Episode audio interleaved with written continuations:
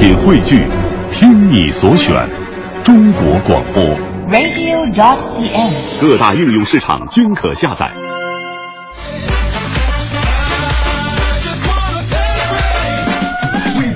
好，现在是北京时间七点零三分，又过十二秒，欢迎您继续锁定 FM 一零六点六，中央人民广播电台文艺之声，收听这时段为您送上的快乐早点到。各位好，我是大明。早上好，我是黄欢。哎呀，欢欢终于回来了！啊哎呀，哎呦你这个风尘仆仆啊！吓我一跳，还好有两个来来。给你拍拍灰。哎呀，嗯啊，就我只要是有“普普”两个字，我就我就能接受，吓我一跳，你知道吗？刚刚不 不能说你太风尘是吗？哎呀，大过节的今天，哎，好像今天是腊月初八，对啊，腊八节，嗯，好像北方对于腊八节特别的看重啊。就是啊，对，因为这个每到了腊八节的时候呢，就证明春天已经不远了。对，腊八都到了，春节还会远吗？还有嗯是啊这么二十来天的时候了。呃，所以这个节目的开始，我跟黄欢呢，我们两口呃不是那个两个人呢，呃 两位主持人呢，对不对？这个给大家来送上腊八节的祝福啊送祝福是吗？啊那那你来送一个。啊，这个送个祝福，嗯，腊八，盼你的事业成功又大发。腊八，祝你的生活多彩美如画。腊八，望你，呃，这嗯，我编不下去了。望你才若诸葛，人人夸。对，腊八，愿你每天快乐，笑哈哈。腊八节，祝你快乐早点到，谢谢。那我来送一个哈，啊这个腊八节我们都要喝腊八粥嘛，啊希望你喝到的腊八粥呢是暖心暖胃、快乐甜蜜、吉祥如意、好运平安、幸福美满、喜气财气、桃花运，通通都能够到你的碗里去。啥是能编的？也希望你的这个腊八节能够有一份好运，能够有一份开心啦。嗯，是啊，当然了，这个每个地方过腊八节呢，都会有自己的一些不同的特点哈。比方说吃的东西可能就不太一样。哎，你们那边吃什么呀？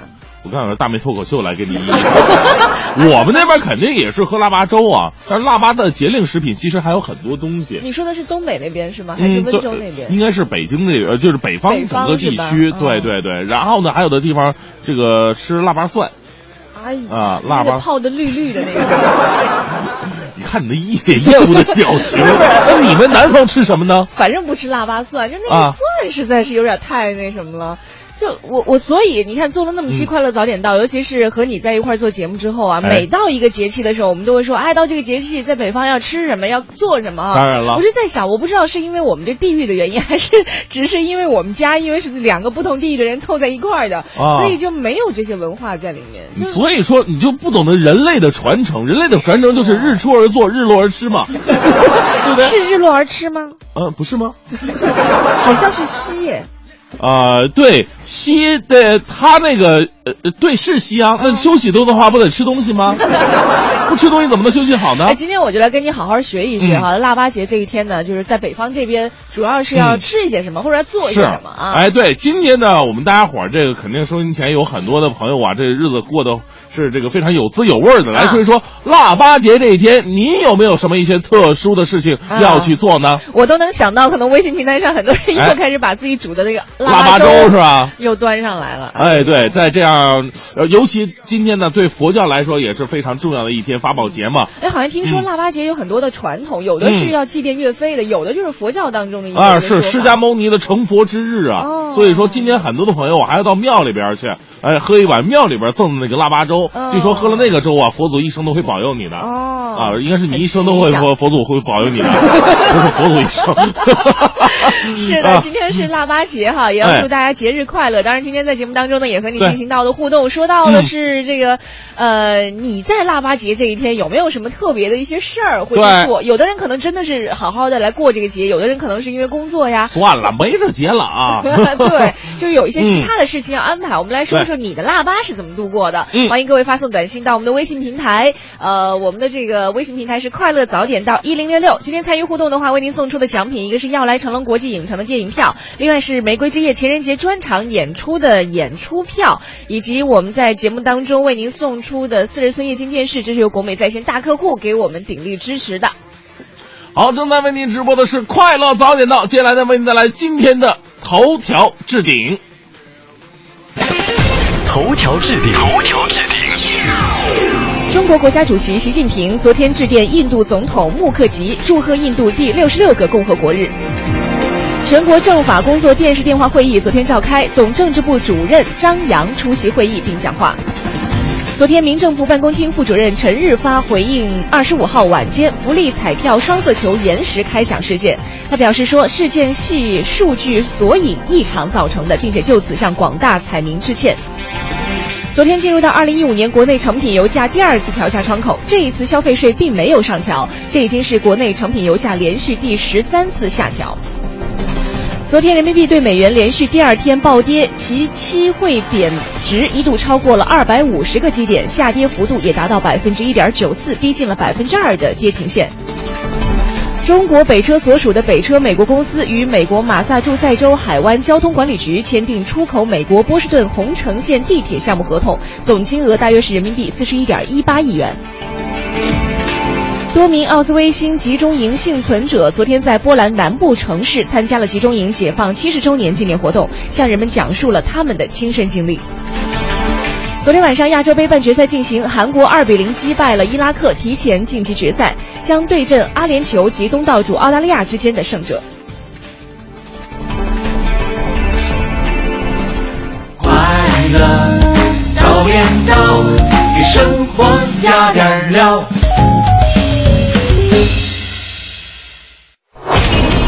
个性的新闻解读，最霸气的时事评论，语不惊人死不休，尽在大明的新闻联播。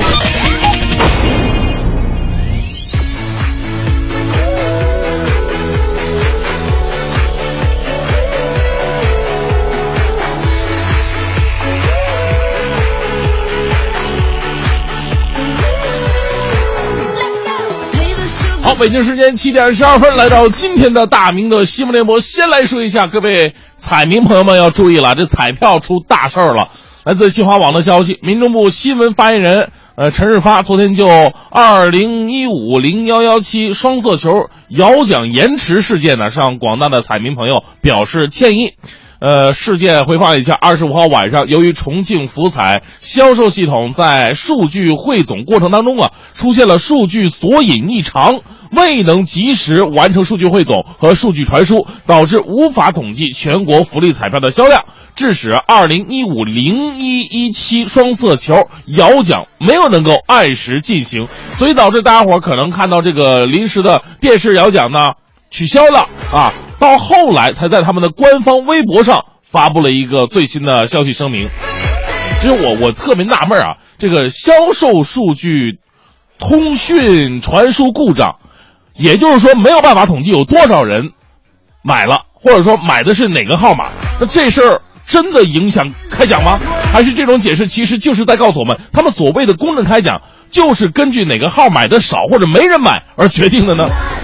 我们说这里边有没有徇私舞弊暂且不论哈，这个事儿已经清晰的暴露了彩票管理的程序漏洞和对公众知情权的习惯性的漠然。我们说事关呢这么巨额的奖金资金，那这样的任性只能是害了事业，更伤害到了公信。当然了，其实买彩票啊，一定要抱着一个。这个怎么说呢？这个心平气和的态度去买，你不能说我买了我就是为了中奖。我一般买彩票，我都是为了支持福利事业。话说前两天呢，义乌高速收费站呢遇到了一件非常奇葩的绑架案。一说到绑架案的时候，大家伙这心里边就一颤，这这肯定是特别啊，这这这暴暴力撕裂的那种的哈。哎，这个特别的诡异。来自都市快报的消息。有一位高二的女生啊，在一个轿车里边哭的是撕心裂肺的，啊，大喊：“我被绑架了，快来救我呀！”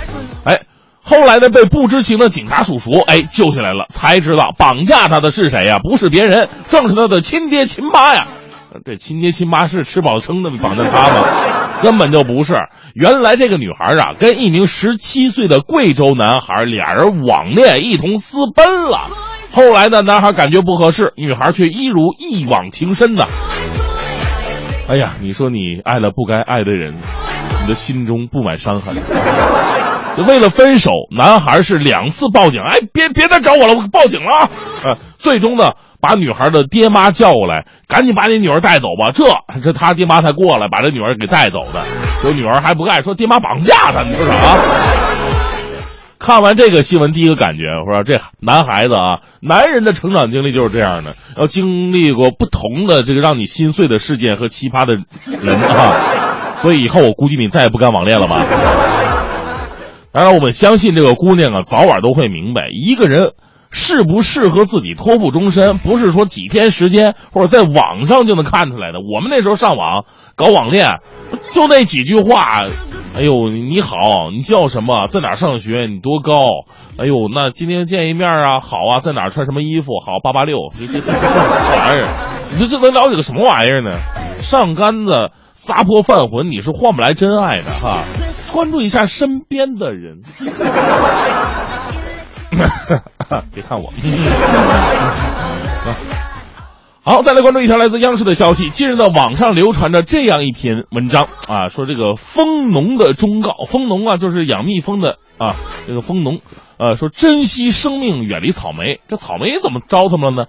文章中啊称草莓是大量打药，成堆蜜蜂死亡，蜂农劝大家还是不要吃草莓了。呃，这引起了大家伙儿恐慌啊！现在很多朋友这个摘草莓啊，是不洗就直接搁嘴里的，那这蜜蜂的大批量死亡了。你说搁人的话，吃两个是不是也得这中风啊？这这啊？那真相是怎么样的呢？原来呀，草莓上农药是使用了哈，但是它使用量并不多。图片上蜂蜜死亡的景象也很正常，因为这种采集这个蜂的寿命呢，原本只有二十五天。而且最夸张的是什么呢？最后经过鉴定，这个对于照片的鉴定，这文章当中所发的照片啊，根本就不是在草莓园拍的，就是拍了一堆死蜜蜂，然后非得跟人草莓连起来。虽然谁也不能肯定所有的草莓都一点没问题啊，但是这样纯属造谣的文章呢，无异于将所有的草莓一棍子打死了，而且轻而易举的否定了农民们的辛苦劳动。而且话说回来，作为一个资深的吃货，我早就看。为了吃哈，你要真的想在中国吃的话，就得抛开生命，无所谓的事儿，对不对？啊，该吃吃，该喝喝。我虽然有点不太惜命吧，活得也挺快乐。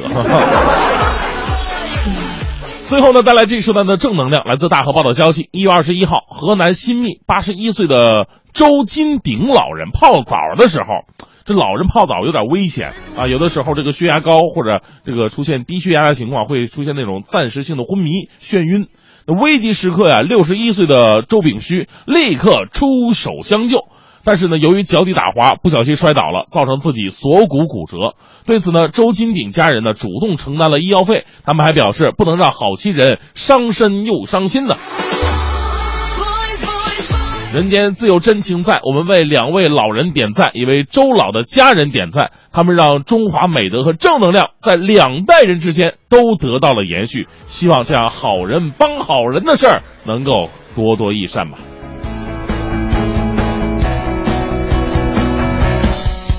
要是不要在披着茶后面多。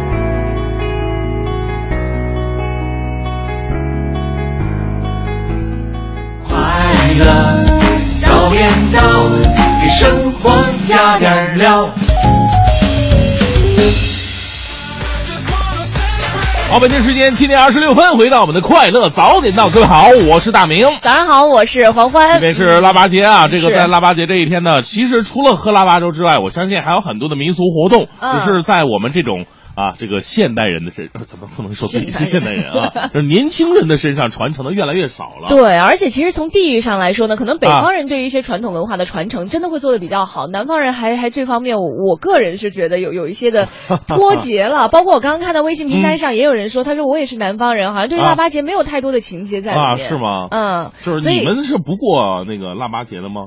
腊八节、啊没有，就是很多节日其实都不会过。就没有特别的说啊，我为了这一天我要去做一些什么样好的吃食，就好像过年嗯元宵。所以以后啊都不要给我们这些南方的朋友放假了，是吧？人家都不过这个节，你看没看到？好像你就放了假似的，就是你，嗯我就这么一说 你不也跟我一样？好，来看看啊，我们腊八节大家都呃大家伙儿都是怎么过的啊这个 Kenny 说了，说这个腊八今天是我生日啊，哎呦大早上上班出门之前呢，老妈给我带了一碗腊八粥，嗯同时还问我晚上吃面条怎么样，感谢老爸，呃感谢老妈啊。妈和爸，你现在已经分不清了。对，哎，腊八这一天过生日，哎，对嗯，来看一下哈，这个摩托派说了，嗯说，哎呦，天天煮粥喝，我都喝腻了。当然了，既然今天过节哈，怎么也得庆祝一下。想了想，想了想，那就煮面条吃吧。这大过节的煮腊八粥，不是应该煮腊八粥吗？怎么会煮面条？没文。化了是不是？在北方很多地区啊，腊八节这一天要吃腊八面。腊八不吃腊八粥有没有吃腊八饺子的？因为在我 在我的印象里，好像逢年过节北方人都爱吃饺子。吃一口饺子，里边嗯都是红豆、乱七八糟栗子什么的，你吃的 吃起来不腻吗？哦，你说的腊八面，它里面也是放红豆什么吗？啊，也放这些东西。那怎么吃啊？甜的吗？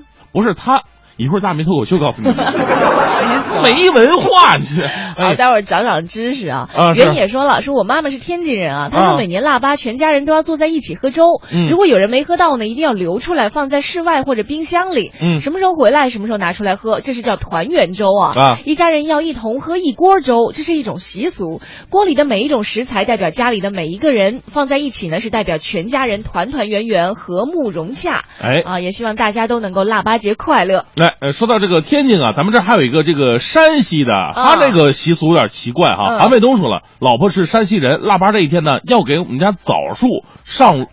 呃枣树上面抹这个腊八粥，啊往树上抹，嗯感谢枣树啊辛苦了一年，希望明年是个丰收年。哎，我忘了，我们家那边啊的习俗也有一点，就是要往搭档的脸上抹腊八粥，你听说过吗？我们都是泼油的，啊，热油是吧？今天是腊八节，祝各位腊八节快乐！我们也哎在节目当中和大家一起来说说你这一天的腊八节会怎么样来度过。发送微信到“快乐早点到一零六六一零六六听天下，”。这一时段一零六六听天下，我们先来关注一下，近日在北京两会的政务咨询会上，公安部副部长、北京公安局局长傅政华透露说，纪念反法西斯战争胜利七十周年阅兵式将要在北京举行。据报道呢，这可能会是第一次有外国首脑出席的阅兵仪式。嗯，根据中国之前的声明啊，中俄领导人将参加彼此的纪念反法西斯战争胜利七十周年的活动，所以这次阅兵，普京呢估计将会出席。从过去大阅兵的规律上来看呢，这次或是临时安排的一次阅兵，或是阅兵的相关制度会有所改变。但不管哪一种呢，这都是新中国成立之后的第一次。而在非国庆节举行大规模的阅兵，具有里程碑的意义，也具有极强的政治意义。嗯，再来看一下，昨天有这个一条消息在网上传开了，说洛阳一辆旅游大巴在天津呢遇到车祸了。后来经过核实呢，事故车辆是归洛阳一家旅游汽车公司所有。天津方面公布的伤亡人数是两人死亡，多人受伤。天津武清区交警部门表示，的确有这样的事情，他们是昨天中午十二点多接的警，当时确实有大雾，武清所辖范围内的高速公路呢都已经全部封闭了。嗯，该车的司机汪师傅呢是洛阳人，今年五十左右，有二十多年驾龄了。这汪师傅说，当时雾很大，他看到自己车前后啊，呃，有呃有两辆这个后呃后八轮的大货车走过去都没事儿啊，于是呢就跟着他们后边走，到了前面才看清楚这个限高杆，他想紧急刹车，但是已经来不及了，车顶呢已经被限高杆给刮了。那也有网友针对这个地方设置限高杆的原因、合理性以及日常的管理监测、恶劣天气是否有警示标识。这些情况都提出了一些质疑。嗯，再来看一下，有透露说今年的豫园灯会取消，曾经引来了很大的反对声。但是经过整改，明年会继续开放。今年的，上海的几大寺庙都纷纷缩减控制除夕夜烧头香的人数了。昨天，静安区宗教办有关负责人表示，以前每到过年呢，都会发出一些烧头香的赠券，但是今年的赠券将会取消，目的是为了减少人数。那今年烧头香呢，要买全票来进入。嗯，据介绍，今年除夕夜。公安部门在上海的静安寺加派了警力，一旦寺内的人数接近三千人，就会停止售票了。而根据上海市佛教协会会长，呃，觉醒大和尚介绍，正在考虑尝试网上预约票的形式，因为通过提前预约特定时间段的呃鲜花券。可以更好的达到控制现场客流的一个效果。嗯，其实生活当中我们有一些人啊，有一些信仰啊，或者说呃，你对于生活有一些什么样的期许，当然这是没有问题。可是呢，我我觉得所有的事情还是要建立在保证自己和他人的安全的基础之上。嗯，再来看一下，今天上午十点半呢，张国立之子张默涉嫌容留他人吸毒一案将在海淀法院公开开庭审理。第三方律师表示，从张默被抓视频来看，由于他是人赃并获，又是二度吸毒被抓，所以从量刑上来看，可能会会比李代沫和房祖名要。更重一些。是的，呃，其中值得一提的是什么呢？此前这个房祖名啊，因为容留他人吸毒被判处有期徒刑六个月，并，呃，被处罚金人民币两千元；而李代沫呢，则获刑九个月，罚款两千元。所以说，接下来。呃，张默该遭到如何的惩罚呢？我们现在还不得而知，但是肯定比他们两个要重了。嗯，北京时间的七点三十七分就要到的是，您听到的是由工商银行北京市分行独家冠名播出的《快乐早点到》。今天是腊八节，那很多人呢都会用自己的方式，可能是自己家乡的习俗，或者是哪怕我们可能已经从自己的家乡迁到了另外一个城市，我们过着那个城市的这个腊八节会过的一些习俗。是，不管怎么样都行啊，每个人在这一天都会有自己的过。法来说说你的腊八节是怎么样度过的？哎，或者说你呃对于腊八节有一些什么样习俗想要和我们一起来分享的，都可以通过发送微信来和我们互动。嗯，让我们一把这个腊八节的传统呢，共同在年轻人的身上也传承下去。是的，看看我们全国各地的腊八节都是如何度过的。发送到快乐早点到一零六六的微信公众平台。今天参与互动呢，为您准备到的奖品，一个是要来成龙国际影城的电影票，另外呢还有玫瑰之夜情人节专场演出的演出票，以及由国美在线大客户给我们提供的每周一台的四十寸。液晶电视都要为您送出，继续是我们今天的大明脱口秀。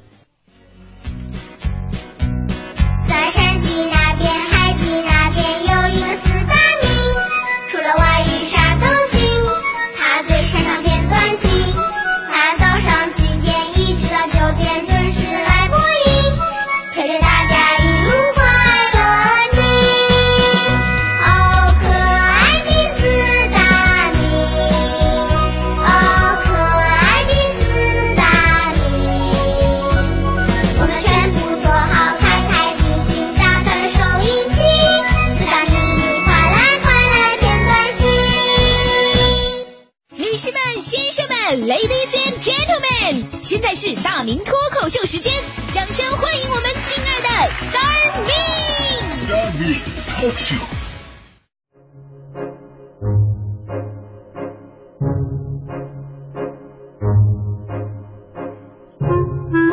欢迎各位来到今天的大明脱口秀，我是大明啊。今天是腊八节，中国人呢特别讲究这个八字儿啊，听起来是吉祥如意啊。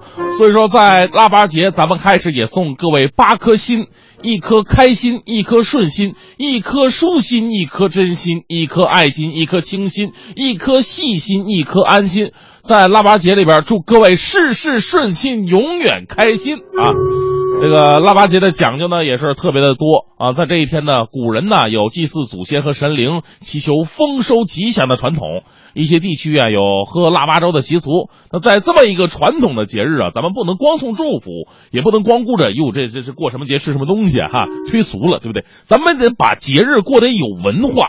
所以今天著名的国学大师，哎，也就是我本人啊，这个跟大伙儿讲讲关于腊八的六大传说啊，腊八的六大传说，我研究了一下，这腊八呀，其实是个特别奇怪的节日，为什么呢？腊八节对同一个事情的解释可以说是众说纷纭的。所以说这个节日也是中国最无厘头的节日。比方说，光腊八粥的传说就有很多种。这腊八粥怎么来的呢？我们都知道，每到腊八这一天呢，我们会把一些这个红枣啊、核桃啊、红豆、小米这些东西熬成粥，称之为腊八粥。首先，第一个传说是这腊八粥怎么来的啊？呃，腊月初八呢是佛教创始人释迦牟尼得道成佛的日子。但是成佛之前呢，他为了苦求人生真谛，曾经走遍了名川大山，而且兜里真的是比脸都干净啊！啊，搁现在讲，人释迦牟尼那时候就是穷游，对不对？穷游，所以呢，佛祖放这年头，估计成佛就很难了啊。现在为什么不行？因为现在名川大山都都收景区门票嘛，这穷游游不了啊。话说有一天呢，这释迦牟尼因为长途跋涉，饥饿难耐，昏倒在地。这时候有一个牧羊女就赶过来了。把自己带的这个杂粮干果剩饭用泉水煮成了粥，一口一口的喂的，最终把他救活了。后来呢，释迦牟尼在菩提树下静坐沉思，于腊月初八得道成佛。所以直到现在呢，腊八啊都是佛教的盛大的节日，称为法宝节。这寺院里边在这一天就会做做一些腊八粥啊，赠送门徒和善男信女。传说吃了。佛祖这留下的腊八粥呢，可以得到佛祖的保佑。你别说那时候，现在很多期末考试的孩子考前都得去喝一碗。第二个传说呢，跟这差不太多啊，说这腊八粥啊，也是呃很多寺庙节约粮食的做法。比方说那个时候，杭州名刹天宁寺，有人说天宁寺不是北京的吗？重名叫天宁寺的特别多啊，全国一共二十五个。我调查应该不是分号啊，就说这杭州天宁寺里边就有储藏剩饭的战饭楼啊，这个战饭不是打败仗那个战饭啊，这是两码事儿。战的是客栈的战，有储藏东西的地方这个意思。战饭楼，平时呢这僧侣啊每天就把这个自己吃剩的饭，呃扔了不浪费了吗？把它晒干，晒成那个饭干积一年的余粮。到腊月初八煮成腊八粥，分赠给信徒，称为福寿粥或者福德粥。意思呢就是吃了这个以后啊，可以增福增寿啊，拉不拉肚子不知道这事儿。用这种精神上的鼓励来激励大家伙，把这剩饭都给打死了。其实这种爱惜粮食的美德呢，是值得提倡的，但这个科不科学呢？这个 第三个传说呀。是说这腊八粥呢，跟明太祖朱元璋有关系。据说当年朱元璋落难在监牢里的时候啊，正是寒冬腊月，屋里没有暖气。元末的监牢里是忙碌的，饥寒交迫的朱元璋正用心寻找可以用来充饥的食材。然后他从老鼠洞搜寻到了红豆、大米、红枣等七八种适当的五谷杂粮。这无疑是古代监狱给予饿了一天的犯人最好的馈赠。这段怎么这么熟呢？这后来朱元璋啊平定天下啊，坐北朝南做了皇上了，这个忆苦思甜嘛，于是把这一天呢定为腊八节，把自己那天吃的这杂粮粥正式命名为腊八粥。哎，这是第三个传说。这第四个传说呀，说这腊八节呢，出于人们对于忠臣岳飞的怀念。而当年呢，这个岳飞率部抗金于朱仙镇，当时正是数九严冬冷的时候啊，这个岳家军衣食不济，挨饿受冻啊。这老百姓其实特别喜欢岳家军，想资助他们，但老百姓也穷啊，都穷怎么办呢？干脆用了一个比较现代的方法，众筹吧，啊，众筹，每个人都弄点粮食做粥啊。由于每家剩余的都不一样啊，有的家剩红豆，有的剩栗子，七七八八很多种。呃，为了节省时间，我们和一起煮吧，咕嘟嘟嘟。现在不流行混搭嘛？啊，混搭。于是呢，这个岳家军饱餐一顿千家粥，结果在腊八这一天大胜而归。后来为了纪念岳飞，人们就把这粥啊叫做腊八粥了。啊，这是第四个了。这第五个传说呢，跟之前的都不一样了，都不一样。之前你说传说中的人物啊，他都都是实实在在的历史人物，但这个就真的是是传说了。据说这腊八粥里为什么加这红豆？啊，加红豆是有讲究的，叫赤豆打鬼。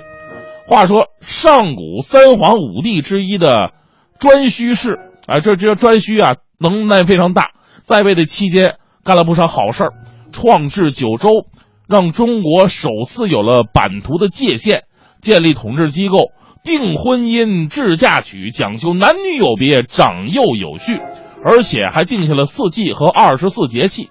所以当时老百姓啊特别爱戴他，喜欢他。颛顼的后代也非常多呀，那时候也不讲究个节育是吧？遍地都是孩子，而大部分还是有出息的。老百姓呢也特别喜欢他的孩子们，为了做好多好事嘛。据说楚国的血脉的根源呢，就是来自颛顼。比方说屈原，屈原大夫就是自称是颛顼的后代。但是你会发现一个问题，作为三皇五帝之一，颛顼的传说并没有皇帝、炎帝那么多。很多的原因呢，就是因为颛顼那众多杰出的儿子之外呢，还有那么几个不争气的儿子，给他抹黑名声了啊，导致后人很多人还质疑了颛顼。这几个儿子呢，都属于早年夭折，然后变成厉鬼了，而且特别没道德的，专门出来吓唬小孩儿。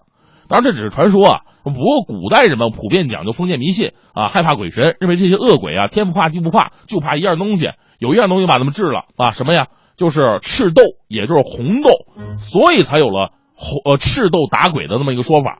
于是，在腊八这一天，腊八粥里边加入点这个红豆熬粥，用来辟邪。所以这个故事就告诉收音机前的家长朋友们啊，这个多管教孩子啊，光自己出色也不行，不靠谱的孩子总会让家长下不来台的。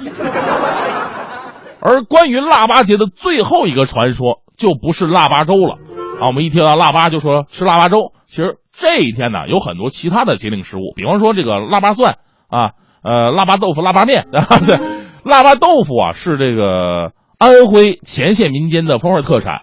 这腊八面呢是什么玩意儿？就是咱们中国北方有一些不太吃大米的地方，或者不太产大米的地方，他们吃什么？用各种果蔬来做成臊子或者面吃。呃，这腊八蒜呢是用醋跟大蒜瓣啊弄的一种类似于泡菜的东西，就在腊八这一天泡啊，到了春节那一天吃。觉得这个跟糖蒜呢有点异曲同工吧，差不太多。呃，关于腊八蒜有个传说，不知道您听没听过啊？就是说很久以前呢，各家商号。啊，卖东西的要在腊八这一天的拢账，该做个年终总结了吗？把一年的收支算出来，包括外欠的、外债呀。但中国人呢，历来就好面子，就是自己要面子，也懂得给别人面子。你把要债债主上来讨账了啊，讨账他也不直接说没钱你就拿喜儿抵债啊，这 这从来不这么说，这么说就是万恶的地主阶级了。那个时候债主们要债非常委婉啊。到欠他钱的人家送瓶腊八蒜，这大蒜的蒜呢，跟结算的算是同音的，意思就是年底了啊，该算账收收钱了啊。当然您得懂规矩啊，懂规矩看到腊八蒜的，赶紧把钱还上吧。不懂规矩的一看，哎呦，债主您太大方了，您的意思就是那些账算了吧。其实说了这么多关于腊八节节令食物的传说呀，很多。呃，都是收音机前的朋友们了解的啊，大家伙都知道啊，因为咱们的听众那都是有文化、高水平的，对不对？不过接下来我跟您说一个腊八节的节令食品，您肯定没听过，因为这个食品呢都失传好多年了啊。您猜是什么？腊八排骨。没开玩笑啊，这腊八排骨是腊八节必须要吃的东西。要不是我这种国学大师，根本就不能够让重美食重现江湖。呃，今天必须给大家伙普及一下腊八节真正的美食——腊八排骨，包括这排骨是怎么做的啊？呃，腊八排骨啊，大家伙这个尤其是收音机前的家庭主妇们啊，这个晚上可以感兴趣的做一下。首先呢，您得准备好这个杂粮啊，这杂粮是有讲的。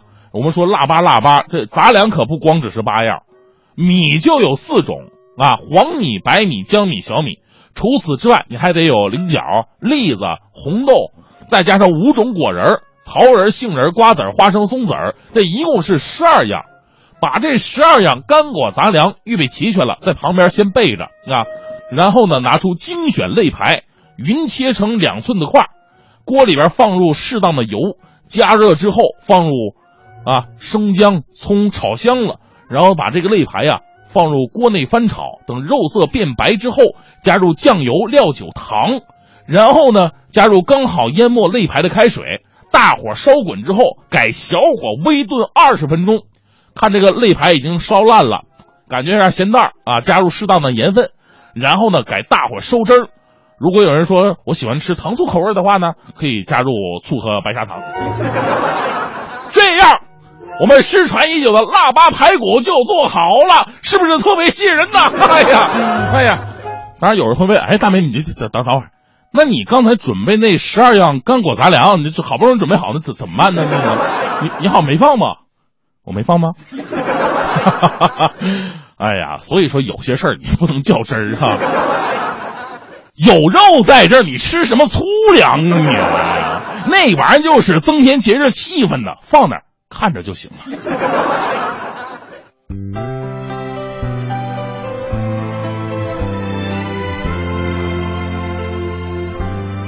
还没好好的感受雪花绽放的气候我们一起颤抖会更明白什么是温柔。手走过荒芜的沙丘，可能从此。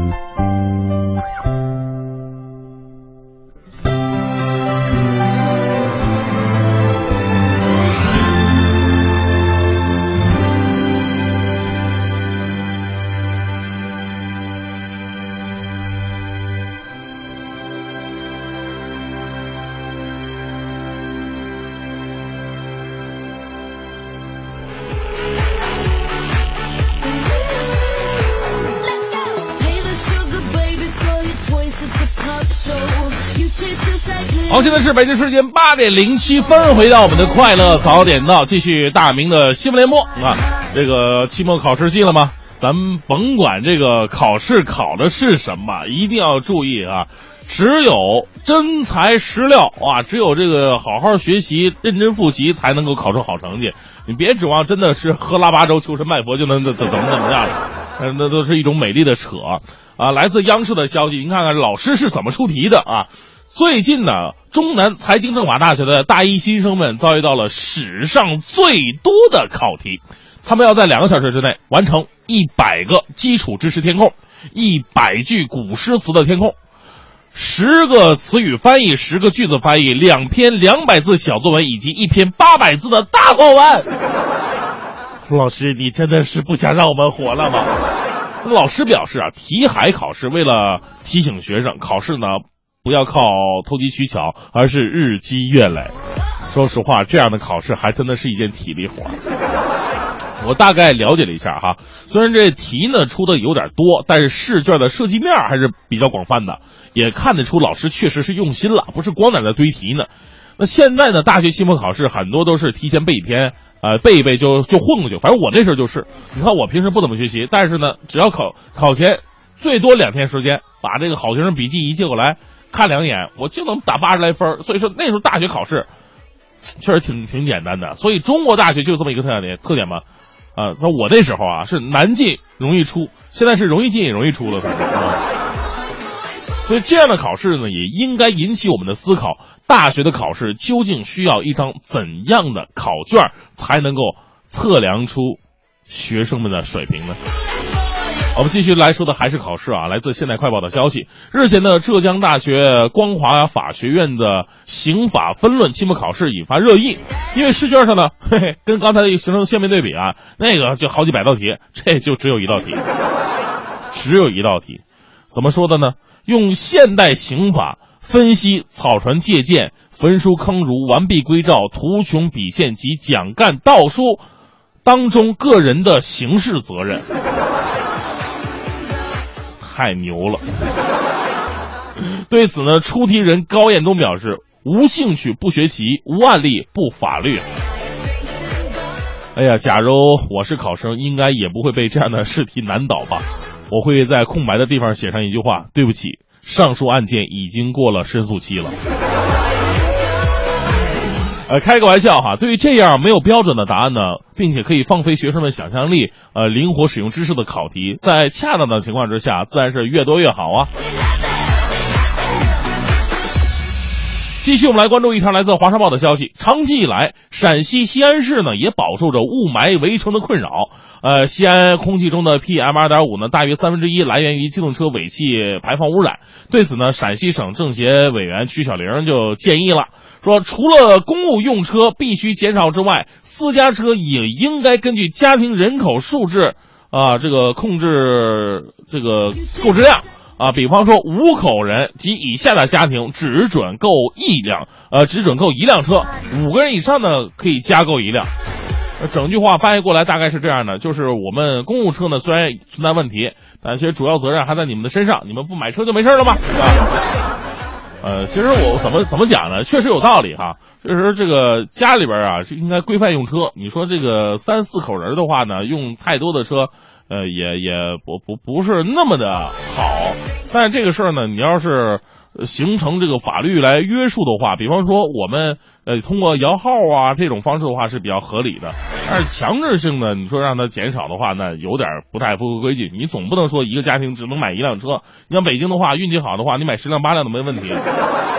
问题就是大部分都是运气比较差的那种。我一哥们儿，操，现在摇三年还没摇上呢啊！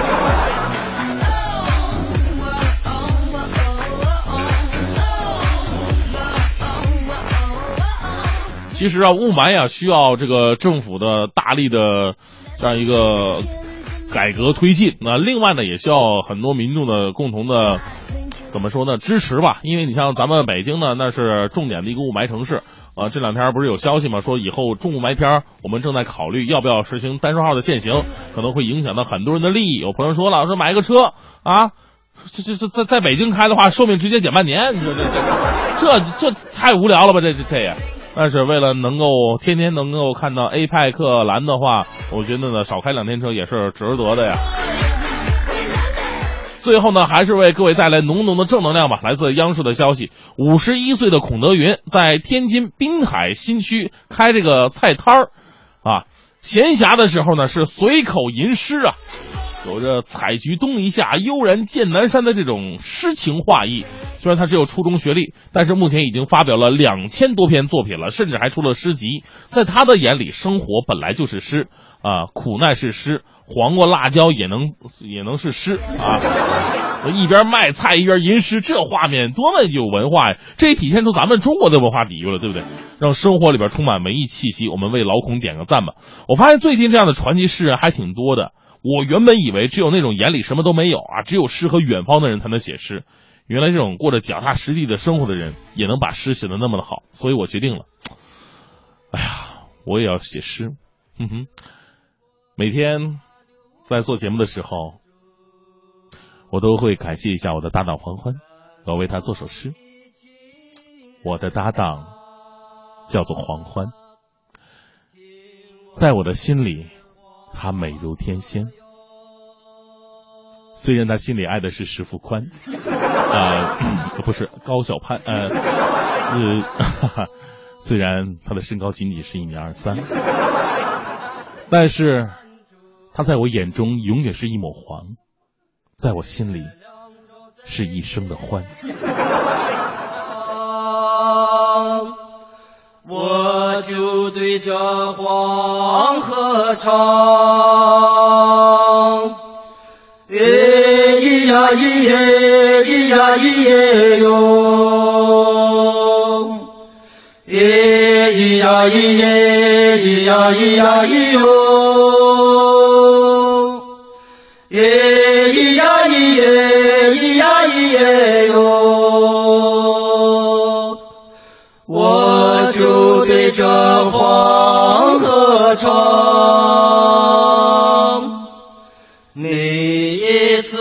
醒来的时候，想起了家，想起了兰州。想起路边槐花香，想起我的好姑娘，黄河的水不停的流，流过了家，流过了兰州。流浪的人不停地唱，唱着我的黄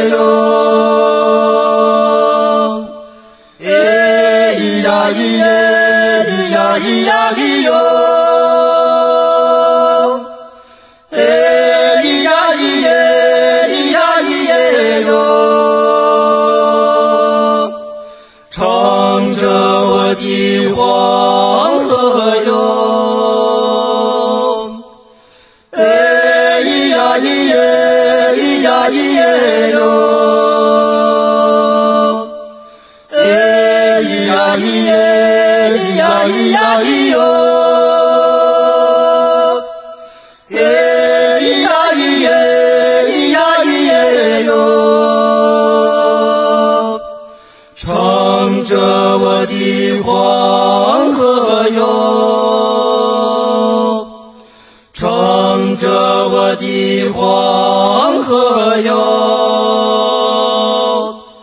唱着我的黄河哟。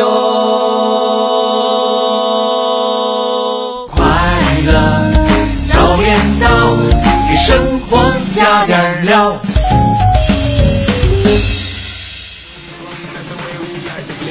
不是刚才那个黄欢瑶是你黄河瑶啊？我这不好意思，黄河谣是你放给自己听的吗？当然不是，怎么是放给自己听的？我是想你还没写出黄欢谣，先把黄河谣听一听。不是我，我最开始听到人声的时候，啊啊咿呀咿哟，然后可能突然一收的时候，我以为就是。肚子大 就开始起来了就从头到尾都是在人声哈。嗯，我觉得这种多好呀狂欢的这个欣赏鉴赏力呢，还是那种接近大自然的。对呀嗯，从原小在生态的对，从小可能就是放养的，是吧？好了，今天腊啊，嗯今天腊八节啊，我们在节目当中和大家一起来说一说哈，你的腊八节是怎么样度过的，啊或者说你曾经度过一些哎什么样的腊八节，你觉得让你到现在都回味许久的，都可以和我们一起来说一说。嗯我们的微信平台是快乐早点到一零六六，嗯今天参与互动的话呢，将要有奖品来和你送出了啊，哎一个是要来成龙国际影城的电影票，另外呢是玫瑰之夜情人节专场演出的演出票，还有我们在这个呃每周送出一台的四十寸液晶电视，这是由国美在线大客户给我们鼎力支持的。哎，这个腊八节呀、看看各位是怎么过的，有什么习俗都可以发送到快乐早点到一零六六的微信平台。这泪指千一说了，说前天呢，房东大娘给了我两个大倭瓜，这个每个都差不多一米长。放时间久了，这皮儿跟肉都变黄了。前两天我正在那儿熬窝瓜粥喝呢，甜丝丝儿挺好的。我今天打算再放两袋花生米在里边，就当腊八粥吧。啊，花生米、啊，对啊，就就直接当腊八粥了。就是那个倭瓜花生粥，啊，也挺好的，就现在很多。啊、很多人喝粥其实都不在乎说里面真正放了一些什么，就不管嗯你放的什么，它在你的心里就已经是腊八粥了。是啊，孙建平说腊八粥熬好了，大明跟黄黄尝尝嘛，就把这照片给咱俩发过来馋咱俩。哎呦说晚上还要吃饺子呢，腊八蒜也泡上了，大年三十吃饺子就能吃上这蒜了。哎，我真的就是看到很多北方人一口饺子一口蒜，这个我哎很想知道那个蒜到底是什么味儿啊？哎呦，这蒜太好了！你就是咱们不说腊八蒜，就说这生蒜，吃面不吃蒜，味道减一半。那你面里头有调料吗？当然炸酱面啊，嗯对呀、就是不是炸酱面，你吃别的面里边一口面一口大蒜，这吃的感觉也是叮当有有绵有脆，对不对？哎从口感上就有区别啊，有冷有热啊，有有柔和有辛辣，这才是中国人讲究阴阳调和。这你懂懂吗？我感觉我鼻子面前萦绕的全是蒜味儿。来看一下哈，微信平台上还有朋友说了，说这个。呃，来看一下啊，这个说我是东北人，据说腊八呀是你一年当中最冷的一天，嗯每年腊八都要吃粘豆包和粘面饼，是吧？啊他说把下巴粘上，要不就冻掉了。哎呀，啊腊八腊八冻掉下巴嘛。是那时候做粘豆包就特别有意思，就是一排一排的，那嗯就跟那什么呢，就跟就类似于就是卖鸡蛋那个包装那那那那那那玩意儿似的。然后呢，黄黄的冻起来，冻起来的时候热把它，然后吃的时候把它热一热，嗯吃到嘴里真的是非常口感脆嫩弹牙，反正就是很粘牙哦啊。吃完以后你要不刷牙的话，我估计牙都是黄的 啊。哎，真的哦很多很多节日，因为有了这些民俗，你会觉得这个节日特别的有人情味儿哈。对你比如说平常我们就是吃呃这个喝腊八粥的时候，如果光嗯是你不去想它背后有那么多，像你今天说到那么多故事的话，可能。三口两口，一分钟不到，你一碗粥喝完了，然后这顿饭结束了。但是如果一家人坐在一块儿，哎呀，聊聊腊八粥，它可能和岳飞有关，是吧？啊是还可能和这个呃佛祖有关。但一聊起来，你觉得一家人的感情都特别的融洽。其实还有很多传说我没好意思说出口，你知道吧？还有就是还有跟这个秦始皇有关系的，哦因为你知道刚才那几个传说，起码都是一个比较好的传说。嗯啊，这个秦始皇那个传说就比较差，就可能大家吃的话呢，就就吃不下去，啊，对还是别说了吧。啊，是，其实那个那个朱元璋那个传说就有点下不去胃口了。最开始是老鼠洞里边抠出那碗干粮，哎，我刚才听的时候，我还啊在想，哪个牢房里、老鼠洞里还有那么多好吃的啊？那个老鼠叫做杰瑞。来看一下微信平台上奈何说了，说昨天嗯买了一大袋子蒜，哎呀，今天剥蒜我就爱吃这个，又买了五瓶口香糖，一次嚼五粒儿，我就这么任性。火，但是好像是那个吃了蒜吃口香糖作用不大，因为它在胃里是吧？不是？呃对对，嗯第一个是胃里，好像听说要嚼茶叶，还有嚼那种花生米。花生米好使吗？对我是我是看书上味的哈。对我我看书上说，因为口香糖它本来是糖性的东西，如果嗯在你唾液里那样分泌一下，它其实还是会有味儿。最好的办法，兜里揣两瓣大蒜，看到一个人，就是比方说我看着黄花了，黄欢点两瓣蒜，我不吃两个人臭味相投，我跟你说，绝对你要不吃的话，你就得被我熏着。谁也别嫌弃谁。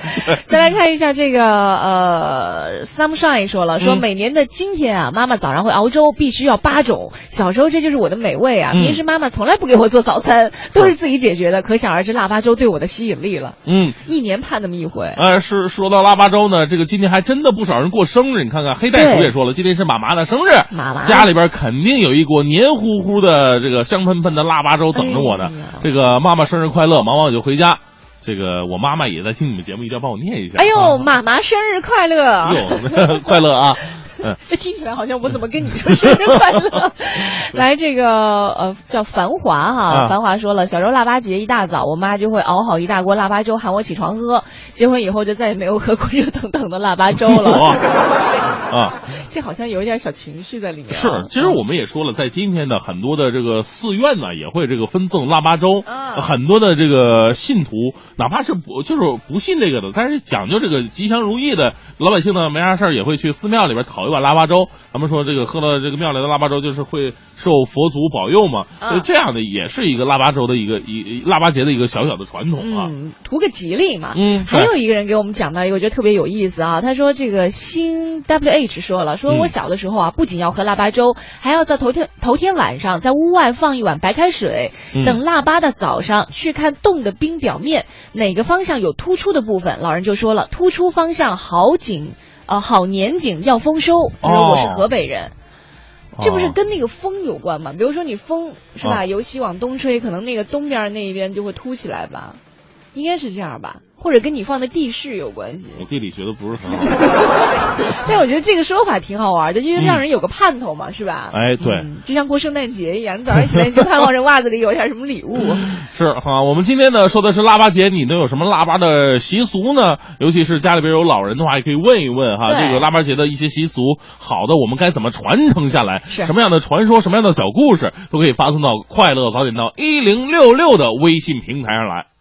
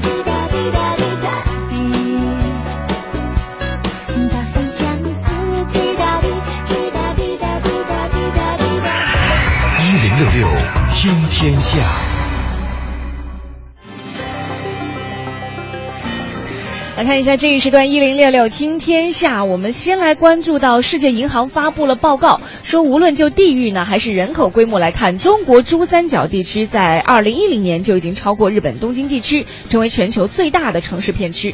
嗯。呃，报告说，截至二零一零年，包括广州、深圳、佛山和东莞在内的珠江三角洲城市片区拥有人口大概是四千二百万人，超过阿根廷、加拿大或者马来西亚等国家的人口总和。嗯，这是一个让人看起来还挺开心的消息啊。另外，韩国政府官员猜测说，朝鲜最高领导人金正恩或许会出席印度尼西亚打算在四月举行的亚呃亚非峰会，把印尼作为自己执政三年多来首次出访的国家。嗯。此前呢，俄罗斯曾邀请金正恩出席定于五月在首都莫斯科举行的卫国战争胜利纪念日的活动。不过呢，金正恩很可能呢会综合考虑，在访问俄罗斯前先访问印尼，把亚非峰会作为自己在国际外交舞台上的首次亮相。嗯，在上周呢，商界和政界的精英们相聚在达沃斯世界经济论坛，他们谈到了世界不平等的加剧以及最富有的百分之一的人群这个话题。这些词条呢，会让很多人想到居住在。私人小岛上的亿万富翁们，但是富豪真的只是指他们吗？啊，你像这个比尔盖茨啊、沃伦巴菲特呀，还有马克扎克伯格这样的亿万富翁呢，属于这百分之一的人群。但是还有谁呢？嗯，根据瑞士银行的统计，其他四千七百万人每个人的财富都是七十九点八万美元或者以上，这就包括有很多富有国家的人，他们很可能并不认为自己特别富有，但是他们拥有自己的房子或者。还还完了一笔大的贷款，嗯，就是把这些动产、不动产加起来哈。那这些人呢，都分别居住在一千八百万人在美国，这在百分之一的最富有人群当中，生活在美国的人是最多的。那很多人呢，都生活在亚洲的两个国家，一个是日本，日本有四百万，在咱们中国呢有一百六十万。啊，其实不管这个富豪他们到底有多少钱哈，我们我我特别就是反对那种仇富的心理，因为我们也不应该说富豪他们。啊，就是会做过着那样的生活，因为他富肯定有自己的道理，要么是人家，呃，通过自己的努力赶上了一个机遇，要么就人家特别的聪明。你就像这个，呃，巴菲特、盖茨这样的东西，而。是我们像我们这样的没有钱的人，就是也应该去想想怎么去积累自己的财富啊。像我们刚刚看到微信平台上，每天我们都会收到很多人发来的消息。我发现可能这些人发来消息的时候，你可以通通过简单的一些文字，感受到每个人的生活的幸福指数是不一样的。呃，是我我我那天我问到了一个经济学家，他说了这个，你看着富人就是很奢靡的生活，但是你知道吗？很多富人他。几乎每天晚上都可以看新闻联播。哦，你看有几个穷人去看新闻联播的？哎，我真的在很多很多年以前就看过，当时有个报道去采访一个，就是也是通过自己的努力发家致富的一个商人，就是说你的发家致富之道是什么？他说了以后，大家都非常惊讶。他就是每天坚持看新闻联播。对对，尤其现在很多朋友喜欢炒股票啊，这个经济学家也是提示各位了，要想这个在股票上能够有所前瞻性的话，一定要看新闻联播。而新闻联播的。第二条，就每天的第二条，有着极强的指导性的意见。嗯，关注一下这个身边的时事发生哈。再来看一下，为了应对印度男女比例失衡愈加严重，还有女婴数量不断减少的问题，印度总理纳伦德拉莫迪在印度男女比例失衡最严重的地区之一，名字叫做哈里亚纳邦的帕尼帕特市，发起了一项名字叫做“拯救女孩、教导女孩”的全国计划。这项计划将致力于解决印度性别失衡及对女婴的。歧视问题。据悉呢，根据这项计划，印度将会强化现行的法律，让选择性堕胎的父母呢受到更严厉的惩罚，并让更多的女孩有机会接受教育。嗯，再来看一下一个好玩的事情，在备受喜爱的寿司猫和怀呃这个怀抱杯子的少女相继问世之后，日本有一家寿司店呢，近段时间又推出了一款少女形状的扭蛋玩具，用于放置在寿司当中，让人眼前一亮。据了解呢，店家名字名为“白日梦少女”的寿司店。它新推出的这这款扭蛋玩具呢，原型是来源于插画家俊上青木的插画作品。嗯，在目前投放的广告当中，寿司少女在各种寿司当中是尽显萌态。只是这么萌的寿司，你舍得吃下去吗？那该产品呢，一一月二十六号正式上市了，届时将在日本的扭蛋机里面与。呃，食客们见面只要二百日元，大概人民币也就十块钱吧。哎呀，我发现我们小的时候，如果看到一些特别可爱的哈，或者你觉得特别喜欢的东西，你舍不得吃，因为它又是食品，你必须要吃，你不吃它又坏了，那怎么办？我们吃的过程都是先舔一舔，哎呀，就那过程会显得特别的漫长，然后一边吃还真的心里的感受特别的复杂。啊。嗯，再来看一下中国的新安全奢侈食品哈，先是欧洲婴幼儿奶粉，然后是新西兰牛奶。那现在中国一些消费者呢，又将天价日本大米列入到日用品的清单，因为担心说这个国产大米会不会不安全。那数据显示说，中国进口的日本大米数量仍然是有限的，去年只有一百六十吨，但是已经是二零一三年的三倍了。这一趋势表明，中国消费者对国内农产品的安全是越发的没有信心了。呃，是这个，自从这个毒大米曝光之后啊，有一些中国消费者开始把泰国大米当成，呃，既买得起又安全的这个替代品了。相比之下呢，日本大米不仅价格昂贵，还难以在中国买得到。某网店的进口日本大米每公斤是七十四块人民币了，而中国本土大米仅仅售价是七块五毛钱。再来看一下，一股较强的暴风雪天气在昨天袭击了美国东部，带来大风、降温和降雪天气。部分地区降雪量可能达到零点五到零点七米，当地有五千八百万人将受到影响。纽约、波士顿等等都拉响了暴风雪的警告。哎，所以说呢，这个你看北京这很多老百姓说，哟，你说这个瑞雪兆丰年到现在北京没有下过一场正经的雪，嗯就前两天可能周日还是周六啊周六的时候下了一场小雪。但是呢，你说也站不住哈。但是说，所以说这老天就这么不公平。纽约那边就是暴风雪，这都受不了哈。美国纽约州州长和纽约市市长就共同呼吁了，说当地民众要做好准备，迎接美国东北部可能遭遇的有史以来的最大规模的暴风雪。而德布拉西奥更加警告说，说暴风雪的规模很可能是我们从未见过的。嗯。来看一下，负责保护白宫安全的美国特工处昨天也证实，一位美国联邦政府雇员当天凌晨违规在白宫附近操控一架小型无人机，无人机失控之后呢，飞入到白宫坠毁。这一意外事件引发了外界对白宫安全的担忧。嗯，特工处表示了，当地时间二十六号凌晨，一位美国联邦政府雇员在白宫附近试飞了一架小型无人机。无人机在凌晨三点左右失控了，以极低的飞行高度越过白宫的围栏，并最终坠毁在白宫东南角的草坪上。一位特工处人员目睹了整个过程，并迅速封锁了周边区域，直至安全警报解除。嗯，那刚刚也说到下雪哈，在二十八号、二十九号、三十号这三天呢，有一场这个呃话剧要上演了。曾经编剧过《鸟人》等等舞台作品的过世行亲自编导的黑色幽默剧《暴风雪》，创作灵感呢是源自零二年南方的一场大雪，探讨灾难当中人与人的关系。一个半小时的演出呢，将始终都在下雪，舞台上最终会堆积起莫西的白雪。知名导演林兆华、呃之子等等一些新人呢，都会在这部话剧当中来演出。我们在节目当中呢，会呃送出演出票。二十八、二十九、三十这三场，每场我们会有五十个名额送给各位啊，带各位去观看这样一部黑色幽默剧《暴风雪》。另外，在节目当中还送出要来成龙国际影城的电影票，以及玫瑰之夜情人节专场演出的演出票，都在我们节目当中来送出。另外，每周一台四十寸液晶电视由国美在线大客户鼎力支持的，也会在我们节目当中来送出。希望各位能够多多支持我们的节目。那今天节目当中和你一起说到的话题呢，是和腊八节有关。可能有一些朋友呢，对于腊八是有自己从小养成的一个情节，不管是从吃东西方面，还是在家人其乐融融过节的这个氛围上。但是有一些朋友呢，可能对于腊八还没有太多的这个呃过节的习俗，或者说过节的情感。那我们今天都可以在节目当中来说一说你的腊八节有一些什么样特别的记忆，或者说腊八节你有一些什么样这个特殊的过法，都可以和我们一起来说一说。微信平台快乐早点到一零六六，欢迎你发消息。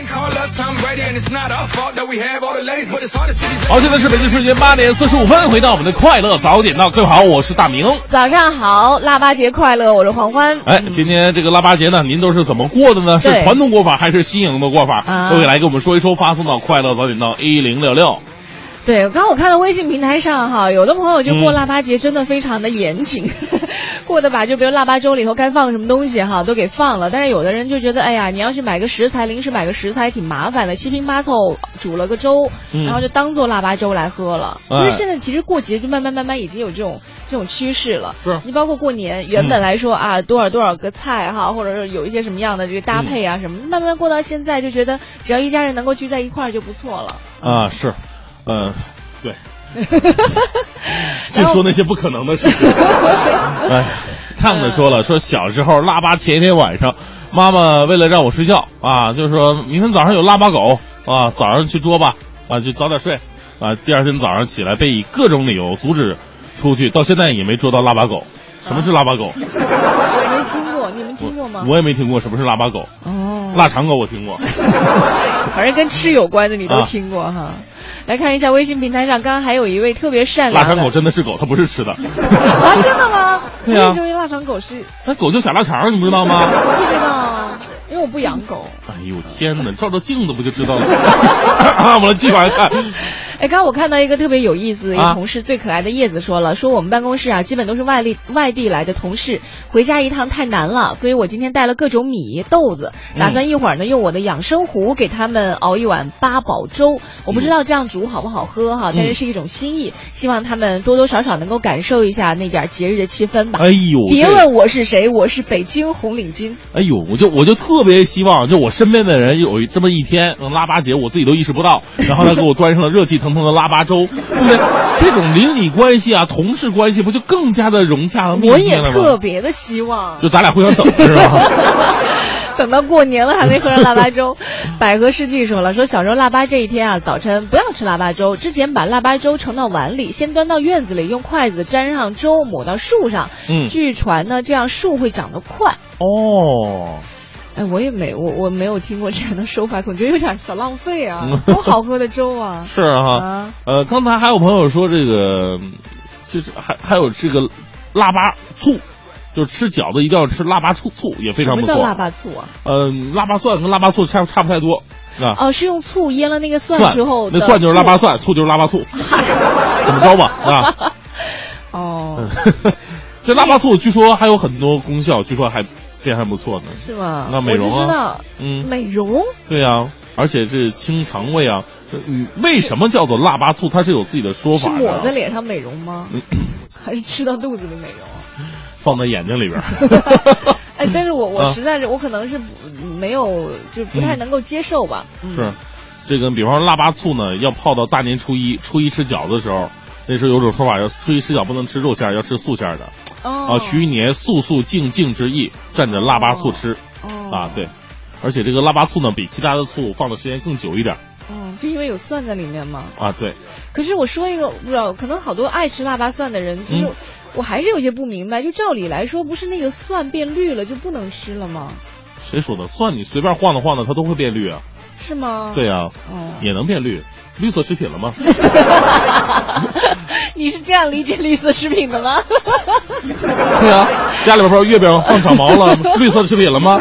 多好啊！你都是吃绿色食品长大的是吧？没看吗？我现在长得这么健康。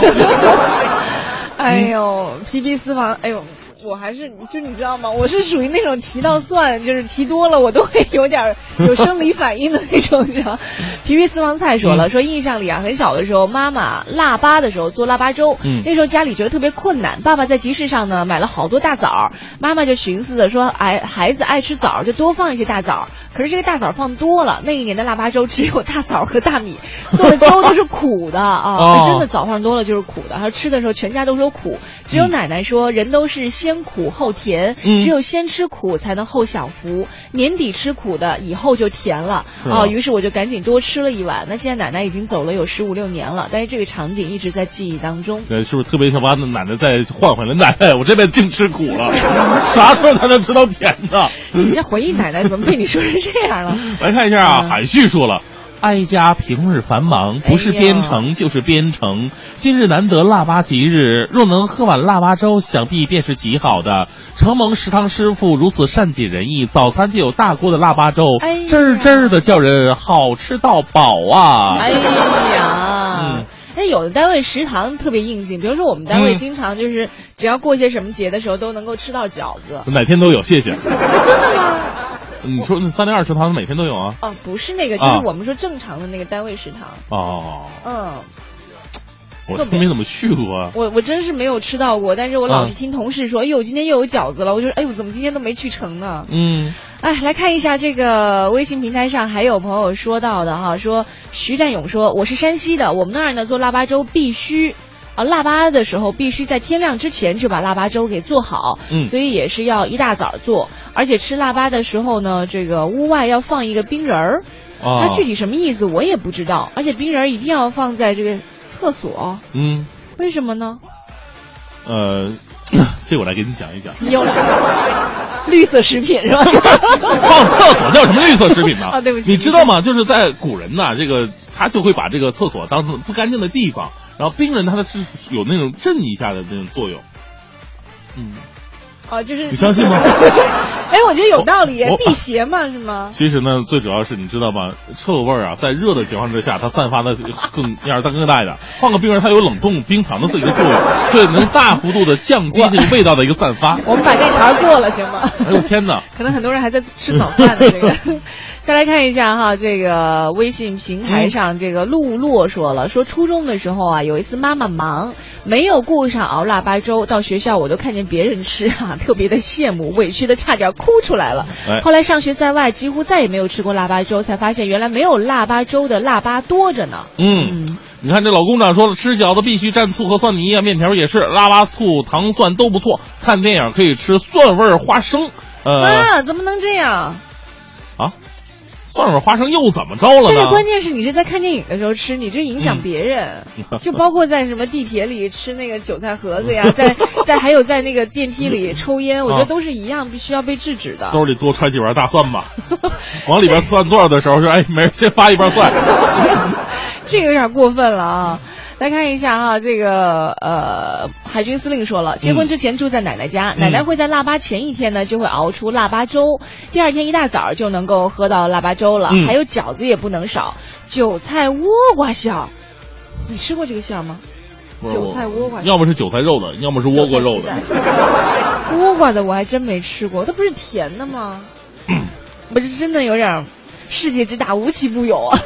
现在结婚了，每年的腊八都回奶奶家喝粥，今天又要去蹭饭了。哎，幸好都住在一个小区，多暖的一件事儿啊！我怎么觉得身边的人都是一家人都住的离得那么那么近呢？